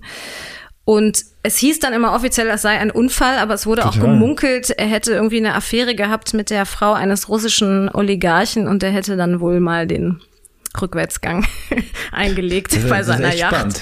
Also da passieren dann doch ganz spannende Sachen in der Realität, die man vielleicht auch mal äh, benutzen kann für den nächsten. Und wie sieht das aus? Du rufst da bei der Polizei an und fragst, kann ich vorbeikommen oder wie, ja, wie in, in dem dazu? Fall kannte ich jemanden, der jemanden von der Polizei kannte Okay. und der hat mich dann connected und dann habe ich halt gefragt, ob ich kommen darf. Und Ja. die waren aber sehr, es heißt ja immer so, der, der, das Fürstentum sei so streng und man dürfte nirgendwo hin und das wäre alles nicht erlaubt und so. Das war überhaupt nicht so. Die haben mich echt überall hingelassen, bei allem, wo ich Fragen hatte oder was ich angucken wollte. Ich durfte da eigentlich überall hin. Also ich fand das, die waren Und sehr saß du offen. im Polizei auf der Rücksitzbank, ähm, schwarz gekleidet wie der Verbrecher oder wie kann man Nein, sich das ich war vorstellen? einfach so gekleidet, wie ich war. Okay. Aber es war ganz interessant, weil ich war mit einem Polizisten Mittagessen und dann hat er mir das später in der Kameraüberwachungszentrale vorgespielt, dass du du kannst ja quasi mit den Kameras jeden Fleck erreichen im Fürstentum. Von daher Spannend. war das natürlich auch spannend, was den, den Plot dann angeht, weil du natürlich, äh, es ist ja immer schwer, ein Verbrechen zu konstruieren, wenn alles auf Kamera ist. Aber zumindest erreichen sie nicht gleichzeitig jeden Fleck, sondern die müssen halt geschwenkt werden, sodass Okay. ich mich dann da durchlavieren konnte. Okay, also das heißt, es gab keine Videoaufnahmen, wie der Polizistenchef da äh, von der, von der, vom Schiff überfahren wurde. Nee, das war auch nicht in Monaco, sondern in Frankreich in der Bucht nebenan. Von Okay. daher neben. Aber ist denn das so, ich hatte, ich hatte gehört, dass, dass du in deinem Buch Monaco ziemlich ähm, mh, anschaulich beschreibst, dass man sich das so richtig vorstellen kann, wie es da ist. Ich habe auch mal so ein, zwei Krimis gelesen, wo das so war, wo zum Beispiel Sydney beschrieben wurde oder Bangkok, wo ich dachte, wow, das, ich kann das richtig fühlen, ich kann es riechen, diese knisternde Luft in Bangkok so. Wie, hast du da besonders viel Wert drauf gelegt, das so zu beschreiben? Ja, ich glaube, da ist dann die Journalistin einfach auch in mir, selbst als Krimi-Autorin, dass ich immer das Gefühl hatte, ich möchte nur Sachen schreiben, die auch tatsächlich stimmen könnten, so. Mhm. Also auch von der Geschichte, aber auch generell. Und das, was ich vorhin gesagt habe, ich bin wirklich da jede Straße abgelaufen, mhm. um eben genau dieses Gefühl zu bekommen, so wie riecht das da, was wonach schmeckt das, was sind das hier für Leute, wie laut ist das, ne? So alles. Straße. ja, genau, kurz am Asphalt geleckt. Okay, so nicht. nee, aber was haben die, keine Ahnung, was verkaufen die in, auf dem Markt und äh, wie sind die Restaurants, was gibt's da? Und das habe ich alles ausprobiert. Hat übrigens auch Vorteil, weil das kannst du ja alles absetzen, ne? Kannst ja. dich also durch Monaco durchfressen, durch alle Restaurants. Das war ganz nett. Ich mochte, fand es dann, ich finde, es ist immer anschaulicher, wenn man so das Gefühl hat, derjenige weiß, wovon er schreibt. Wie war denn das? Also, die, war das einfach so, du wolltest gerne ein Buch schreiben oder, also wer, da ist ja auch vielleicht auch ein monetär, monetärer ähm, Ansatz dahinter. Also, wer hat dich da auf die Idee gebracht? Bist, oder hast du jemanden auf die Idee gebracht, hey, Jule, Gölzdorf möchte jetzt. Nee, nee, also monetär war das gar nicht der Anreiz. Ich fand es auf der anderen Seite auch spannend. Ich meine, in den Nachrichten hast du ja immer wenig Zeit, ne? Da hast du halt mal einen einen Minüter, mal drei Minuten, wenn es hochkommt, hast du mal sechs Minuten irgendein Erklärstück oder so. Mhm. Und ich habe ja in beiden Büchern, im ersten Buch geht's ja um die Formel 1 und im zweiten ums Zirkusfestival und ich und dann eben um Tierschutz und so in dem Zusammenhang mit Zirkus und ich fand es einfach dann auch spannend mal ein Thema so tiefgründiger behandeln zu können. Ne? Also, und das hat, da hast du in einem Buch natürlich wesentlich mehr Zeit als mhm. jetzt in einem Nachrichtenstück oder so. Und da hast du dann in der Zeit hast du nichts anderes gemacht? Also? Doch, doch, doch, doch. Ich habe ganz normal gearbeitet. Deshalb hat es auch ein bisschen gedauert. Also deshalb habe ich ja gesagt, ich habe ein Jahr recherchiert, ja. bevor ich überhaupt angefangen habe. Und dann bin ich, ich bin so eine Autorin, die dann aber den Plot komplett vorher entwickelt. Also wirklich so reißbrettmäßig zu gucken, was sind die falschen Fährten. Das stelle ich mir echt äh, schwierig vor. Ja, wobei ich glaube, es ist, also für mich ist es einfacher, als wenn du einfach drauf losschreibst, weil wenn du einfach schreibst, weißt ja. aber noch gar nicht, wer der Mörder ist, dann schreibst du halt so viel für die Tonne. Mhm. Und eigentlich sind Krimis ja schon recht klassisch aufgebaut, dass du halt, du hast halt irgendwie einen Mord und du hast einen Mörder und dazwischen muss der Kommissar halt auf falsche Fährten gehen, damit er irgendwie, damit der Spannungsbogen Bogen klappt. Ja. Und das kannst du dann schon ganz gut entwickeln. Eigentlich muss man am Anfang immer ganz gut aufpassen, ne, bei sowas. Weil am Anfang oftmals. Ja, es das heißt doch immer im Film, dass in den ersten zehn Minuten der Mörder schon einmal durchs Bild laufen soll und so, wenn man darauf achtet. Ich weiß nicht, vielleicht, ich guck so keine Krimis, weil ich immer denke, das nimmt dir dann den Spaß. Ja. wenn du immer schon sofort nach einem Mörder suchst, aber. Du guckst ja. keine Krimis, also du. Doch, ich guck die aber nicht mhm. danach. Also ich guck jetzt nicht so, aha, wer taucht auf in den ersten zehn Minuten? Ist das der ja. Mörder und so? Also ich guck jetzt nicht nach Schema oder so. Aber ich guck natürlich viel, klar. Und hast du noch weitere Bücher jetzt in der Pipeline? Ja, ich müsste immer den dritten Monaco-Krimi schreiben und mhm. der ist auch schon so im Kopf entsteht der, aber ich muss zugeben, dass ich ein bisschen faul war. Ja. Es gab ja viele Leute, die in der Pandemie oder im Lockdown so wahnsinnig kreativ waren. Das war ich tatsächlich nicht. Also mir fehlt dann dieses Vielleicht war das auch so ein bisschen der Grund, warum ich das so plastisch beschrieben habe. Ich mag einfach gerne, wenn ich Sachen selber erlebe und die dann einarbeiten kann. Und wenn du aber nur zu Hause hockst, wie im mhm. Lockdown, dann hast du halt keinen Input, keinen kreativen. Das hat mir tatsächlich gefehlt. Das heißt, Netflix Leerschauen war ja. da eher an der Tagesordnung. Ich habe alle äh, Thriller-Serien, glaube ich, geguckt, die es gibt, von Die Brücke über Marcella und keine Ahnung was. Ich habe alles gesehen. Okay. mit, mit Fred äh, zusammen auf der Couch. Genau, auf der Couch, ja. Ja. Und aber ist dann der, dein Podcast, ist ja ein Podcast, ist der dann äh, in, in gemeinsamen Brainstorming mit Fred äh, im Lockdown entstanden? Äh, eher mit der Christine, mit der ich das zusammen mache. Aber ähm, ja, wir wollten, wir haben irgendwie, wir haben ja früher schon viel zusammengearbeitet, weil wir haben uns kennengelernt bei NBC Giga auch und waren auch später beim Radio noch zusammen und wollten aber immer mal ein richtiges Projekt machen zusammen, was sozusagen so unser eigenes Baby ist. Und da wir dann beide Hunde hatten, haben wir gedacht, das wäre ein nettes Thema. Dann haben ja auch da im Lockdown haben immer mehr Leute sich Hunde zugelegt und auch immer mehr Promis haben Haustiere. Mhm. Und wir haben es dann selber auch gemerkt, wenn man äh, mit Freunden spricht, die Hunde haben oder auch mit, mit irgendwelchen Promis, du hast ja sofort ein Gesprächsthema und mhm. es ist eigentlich nie langweilig. Und daraus haben wir das dann so entwickelt, dass wir dachten, ach Mensch, das könnte doch ein guter Podcast Total, werden. Ein gutes Format. Und dann haben wir gedacht, auf die Schnauze, Haustiere und ihre Promis. In jeder Folge ein Podcast. Promi. Genau, das war, hat sich ja auch so war und nett. Wie sah das für euch aus? Das heißt, ihr habt das Thema gehabt, habt ihr dann einfach direkt ein paar Promis angerufen, gefragt, werdet ihr dafür bereit? Habt ihr, habt ihr geübt? Habt ihr euch einen Sponsor als erstes gesucht? Wie, wie sah so das Projekt, die Projektentwicklung für euren Podcast aus? Also erstmal haben wir dann natürlich nach die Konkurrenz beobachtet, erstmal mhm. zu schauen, gibt's das nicht schon, weil das ist ja immer so der Albtraum, wenn du denkst, du hast eine geile Idee und dann ja. so, oh, die, die, Idee hatten auch schon drei andere. Mhm. Das war eigentlich der erste Schritt und dann haben wir so überlegt, was könnte man denn machen in so einer Folge? Ähm, braucht man da irgendwelche Spielchen oder braucht's einen Steckbrief am Anfang und so solche mhm. Sachen und dann haben wir mit der Bella Lesnick von ähm, Exklusiv bei RTL, weil wir die eh kannten über den Job, ja. haben wir dann so eine Art Pilotfolge aufgezeichnet und die ist aber auch so gut geworden, dass wir sie später dann auch gesendet haben. Mhm. Ähm, und dann haben wir das AudioNow angeboten, weil die ja zur Mediengruppe RTL gehören und da waren wir ja beide noch damals. Also mhm. wir waren ja beide bei NTV, jetzt bin ich ja da weg. Aber ja, und so hat sich das dann entwickelt. Und dann haben die ja das auch zugesagt und wollten ja. das auch machen als Projekt. Und wir sind dann aber später bei, haben wir, sind wir nach einer Staffel bei Audio Now wieder weggegangen und sind jetzt sozusagen selbstständig. Und dann mhm. haben wir uns auch selber einen Sponsor gesucht. Das mhm. geht ja dann eigentlich doch ganz gut. Was Überraschend gut. Was, was ich spannend fand, als ich, hab, als ich mir deine Webseite angeschaut habe, da ist so richtig so alles detailliert, habe ich das Gefühl. Wirklich jede kleinste Station gefühlt wieder. Ich weiß es ja nicht, ob es wahr ist. Aber da war auch beim Thema Podcast, da waren so, glaube ich, so ein, zwei Podcast-Kurse, die hast du sogar mit aufgeschrieben. Ja, stimmt. Ich habe, äh, ich bin tatsächlich grundsätzlich jemand, der immer gerne sich äh, Expertise holt zu mhm. Themen. Und da habe ich dann zwei Seminare gemacht, weil es ja schon dann auch viel zu beachten gilt, ne? Also alleine das auf Podigy oder so hochzuladen, was auf was man da achten muss, was für Schlagwörter man benutzt, damit mhm. der Podcast gefunden wird und so. Also das fand ich recht hilfreich, dann mal so ein Seminar also zu machen. Da würde ich mir denken, da kommt hier die äh, die Königin äh, der Medien überhaupt rein und hat tagtäglich mit Mikrofon und mit Kameras irgendwie Erfahrung und dann, wenn sich da äh, Podcast-Kurse angehört, welches Mikro dann das Beste ist, ne, zum reinsprechen. Ja, wobei ich habe ja immer nur Equipment vom Sender sonst. Ne? Mhm. Ne? Ich muss mich ja nicht oder musste mich nicht selbst damit äh, auseinandersetzen. Und wir haben jetzt diesen Rode Podcaster, das ist ja richtig so ein Mischpult, ja, ja. was du mitnehmen kannst. Mhm. Und das hat sich irgendwie bewährt. Und da wäre ich, glaube ich, sonst nicht drauf gekommen, wenn ich nicht den Kurs gemacht hätte. Und äh, äh ihr habt ja da auch Werbepartner schon. Kommen, mhm. die, kommen die durch Audio Now?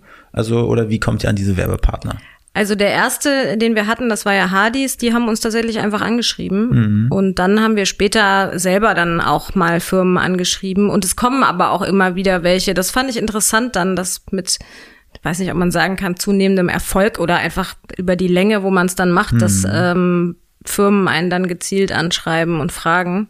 Also wir könnten mittlerweile mehr Werbepartner haben, als wir jetzt äh, benutzen quasi, weil ich auch finde, man will dann nicht zu viel haben in so einer Folge, mhm. weil mir geht's schon selber so, dass es mich eher nervt, wenn du ein Gespräch hörst und dann kommt so der Break und dann so, ah ja, und übrigens, äh, bla bla, dieses Müsli, total lecker ja. und gesund. Du denkst aber, so, oh. Aber ist alles Hunde-related dann. Ich ja. habe noch nicht so viele Folgen. Ja, wobei wir haben jetzt auch mal einmal, über drei Folgen hatten wir jetzt mal Sportklamotten das war dann so ein bisschen Joggen mit Hund. Mhm. Man findet, konstruiert dann ja. ja. gerne irgendeinen Zusammenhang, aber einfach, eigentlich ist es äh, hundebezogen, ja. Aber dieser eine Sprecher dort, ich hatte, den, den kenne ich aus irgendwelchen Reportagen, auch so früher irgendwelche Dinosaurier-Reportagen, das ist so eine ganz prägnante Volker Männer. Hirt. Kann gut sein. Und, äh, Der hat ganz lange ähm, Formel 1 gemacht für mhm. die ARD und Leichtathletik, äh, Bundesliga, also der ist Sportreporter und jetzt Börse. Und den habt ihr euch dafür ausgesucht oder war das einfach eine zufällige? Werbeeinblendung? Nee, das ist einfach ein Freund von uns. Okay. Deshalb, den haben wir quasi gezwungen. Echt eine geile Stimme.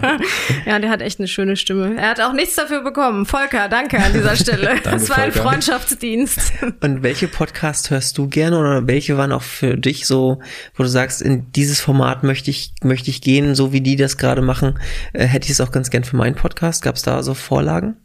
Ich muss jetzt leider an dieser Stelle zugeben, dass ich selber überhaupt keine Podcasts höre. Nicht schlimm. Okay. Weil, und da streite ich auch immer mit der Christine drüber, ich bin jemand, ich mag nicht so gerne so Labergespräche hören. Ja. Also ich bin auch jemand, der gerne die Gespräche kurz schneidet. Mhm. Und man sagt ja aber, dass Podcast-Hörer das gar nicht so gut finden. Und die wollen eigentlich ja gerade so dieses Gefühl von, ich bin dabei und höre einfach zu, wie mhm. sich Leute unterhalten. Und da haben wir sehr viel diskutiert, weil ich immer eher schneiden will und die Christine immer sagt, nee, lass laufen. Mhm. Und wir haben, mussten jetzt einen Mittelweg finden, aber mir dauert das oft zu lange. Also ich höre dann lieber sowas wie weiß ich nicht, Steingarts Morning Briefing oder so, was Mhm. mir, mir dann für meinen Job irgendwas bringt. Oder ich höre dann Hörbücher, Sachbücher, wo ich weiß, ich will jetzt zu dem Thema was wissen. Und dann höre ich das. Und ich, ich selber höre diese Gesprächspodcasts gar nicht so viel. Ich habe jetzt ab und an mal Lanz und Precht gehört, aber selbst da ist es mir dann auch irgendwie zu. Ah, Manchmal denke ich dann so, Leute, jetzt kommt doch mal auf den Punkt. Das Schöne an solchen Podcasts finde ich, das kann man so nebenbei machen. Also man kann einkaufen gehen und muss sich nicht anhören, welche Probleme die Leute rechts und links haben, sondern man hört sich einen Podcast zu einem Thema an oder zu einem Interviewgast, den man spannend findet. Also hörst du beim, äh, also wenn du Hugo Boss shoppen gehst, hörst du dir immer Podcast an oder was? oder Hausschuhe. Nee, ich bin auch jemand, der so klassisch in Lidl fährt oder Edeka Ah, okay. und dort. Gut.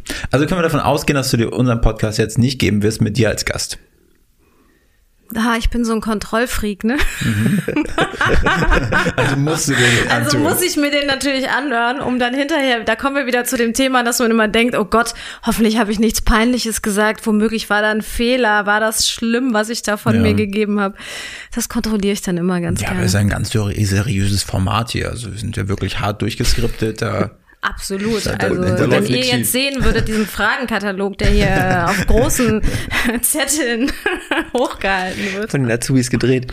Ja, also für, zu dem Stichpunkt Labern entschuldige ich mich dann im Vorfeld, wenn du das anhören musst. Na, wenn ich selber mitlabere, finde ich es natürlich super. Ach so, okay. Jule, du hast ja gesagt, du bist nachher noch zum Lunch verabredet. Ja. Deshalb die Uhr tickt. Äh, wo, wo, wo gehst du denn zum Lunch hin? Nicht mit wem, aber wo? Weil letzten, mal zum Schluss des Podcasts wollen wir halt auch so ein paar, paar Hotspots äh, von, den, von den Leuten gerne hören, was die anderen empfehlen würden, wo die mal hingehen sollen. Ich bin heute im Soho-Haus zum Lunch verabredet, weil, und das ist auch so eine Geschichte, ich da nutzloserweise Mitglied bin, obwohl ich ja nicht in Berlin wohne. Es ist also komplett gaga, weil es mich Ja. eigentlich nur Geld kostet. Ich habe auch mal überlegt, das zu machen, aber irgendwie. Ja, wobei, wenn man hier wohnt, ist das ja super, weil du hast ja Fitnessstudio gleich mit Ja. drin, dann hast du da diese nette Terrasse und den Pool, kannst da nett sitzen und hast ein paar ganz nette Leute. Bei mir war das so, ich war mit einer Freundin in Miami im Soho-Haus und das war irgendwie mega nett. Da saß dann direkt so Jane Fonda oder so am Nebentisch oder irgendwer, irgendeine Hollywood-Schauspielerin, fragt mich nicht und es war alles so fancy und schön in Miami, das Wetter war gut und irgendwie waren wir dann so begeistert davon. Und du darfst ja aber, wenn du da äh, im Hotel bist, kannst du ja so dahin, sonst musst du ja Mitglied sein. Und dann war ich da so excited und habe gedacht, ach Mensch, das wäre cool, ich muss da Mitglied werden, dann kann ich überall auf der Welt in die Soho-Houses gehen und habe da eine gute Zeit. Und dann habe ich mich da, musste dich ja bewerben, dann musst du zwei Fürsprecher finden, die dann für dich irgendwie da bürgen oder weiß nicht was. Und habe das dann gemacht, in dem Urlaub noch, am Pool, weiß ich noch wie heute, mit meinem Laptop am Schoß, habe da alle diese Bewerbungsunterlagen ausgefüllt und dann kriegst du irgendwie so eine Mail, so ja, dauert jetzt. Und dann habe ich, glaube ich, acht Monate nichts von denen gehört. Du musstest aber vorher schon deine Kreditkartendaten und alles angeben. Nach acht Monaten hatte ich das Thema natürlich komplett vergessen. Die große Begeisterung war dann auch, das ist ja nett so, aber brauchst du jetzt eigentlich Ja. auch nicht. Und dann bekam ich plötzlich eine E-Mail. Herzlichen Glückwunsch!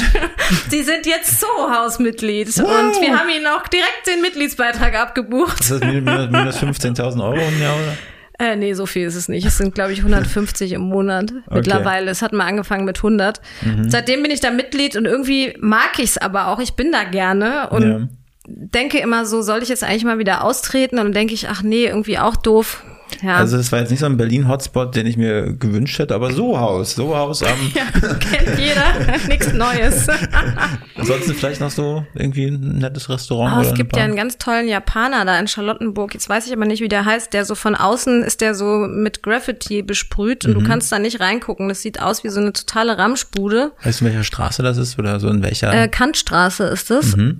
Ich, der hat, der hat irgend so einen Namen mit einer Nummer. Ich glaube, es ist einfach die Hausnummer. ja. Aber der ist richtig, richtig gut. Und das ist auch ein richtig guter Japaner. Und du Mhm. würdest aber, wenn du es nicht weißt, glaube ich, nie drauf kommen, weil, wie gesagt, es, du, man sieht noch nicht mal, dass es ein Restaurant ist, sondern es sieht eigentlich aus wie ein, wie so eine Bude, die geschlossen ist.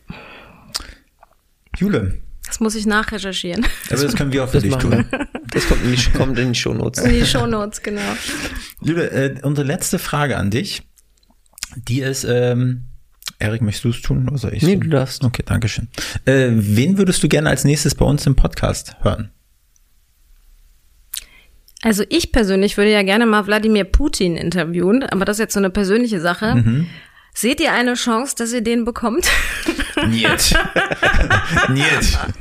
Es ist halt auch die Frage, ob wir das jetzt möchten. Also, Das würde mich persönlich einfach interessieren. Wobei ich sagen muss, ich würde den eigentlich auch nicht gerne klassisch interviewen, sondern ich würde gerne mal bei dem so mitlaufen. Wie Das, das fände ich einfach und spannend. ist eher so ein, sag ich mal, ein Abendessen für dich, um die Fragen zu stellen, was jetzt Ja, auch nicht weil ich glaube, das Problem ist ja bei solchen Leuten immer, wenn du denen so offiziell ein Interview machst, die geben dir ja nicht die Antworten, die du wirklich haben willst, weil der Typ ist ja auch einfach so unglaublich Machtmensch, Medienprofi, der wird, also ich glaube, es wird nie den Moment geben, dass auch nur irgendein Journalist dieser Welt aus Wladimir Putin etwas rausbekommt, von dem Wladimir Putin nicht möchte, dass es rausgeht. Deshalb ist das, glaube ich, klassisch Interview langweilig, aber mich würde der einfach mal interessieren, wie der so tickt.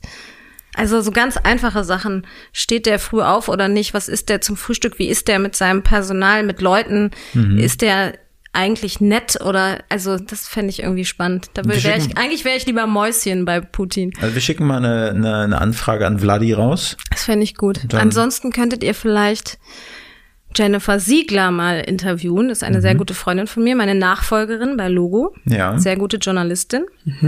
Auch sehr umweltaffin, hat auch einen Hund, ist Mhm. äh, Moderatorin auch beim HR.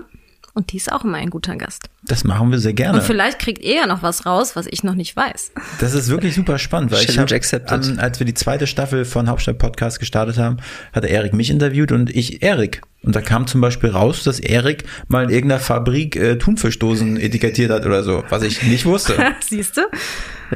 Also ich glaube, das kann spannend sein. Also ja, wir werden Sie äh, gerne anschreiben. Vielen Dank. Schönen Gruß an Vladi. Und ich meine an deine Freundin. ja. Okay, Jule. Vielen, Vielen Dank. Ja, dann äh, an diese an dieser Stelle machen wir nochmal keinen Hinweis, nicht dem Hauptstadt-Podcast folgen, sondern nämlich deinem Podcast. Auf die Schnauze. Genau, auf Haustiere die und ihre Schnauze Promis. Ohne, ohne Flöhe. Und äh, dann wünschen wir dir ganz viel Spaß im Sohaus. Dankeschön. Macht's gut. Ciao. Ciao. Ciao. Diese Folge wurde produziert von NextGen Media, deiner Full-Service-Marketing-Agentur aus Berlin.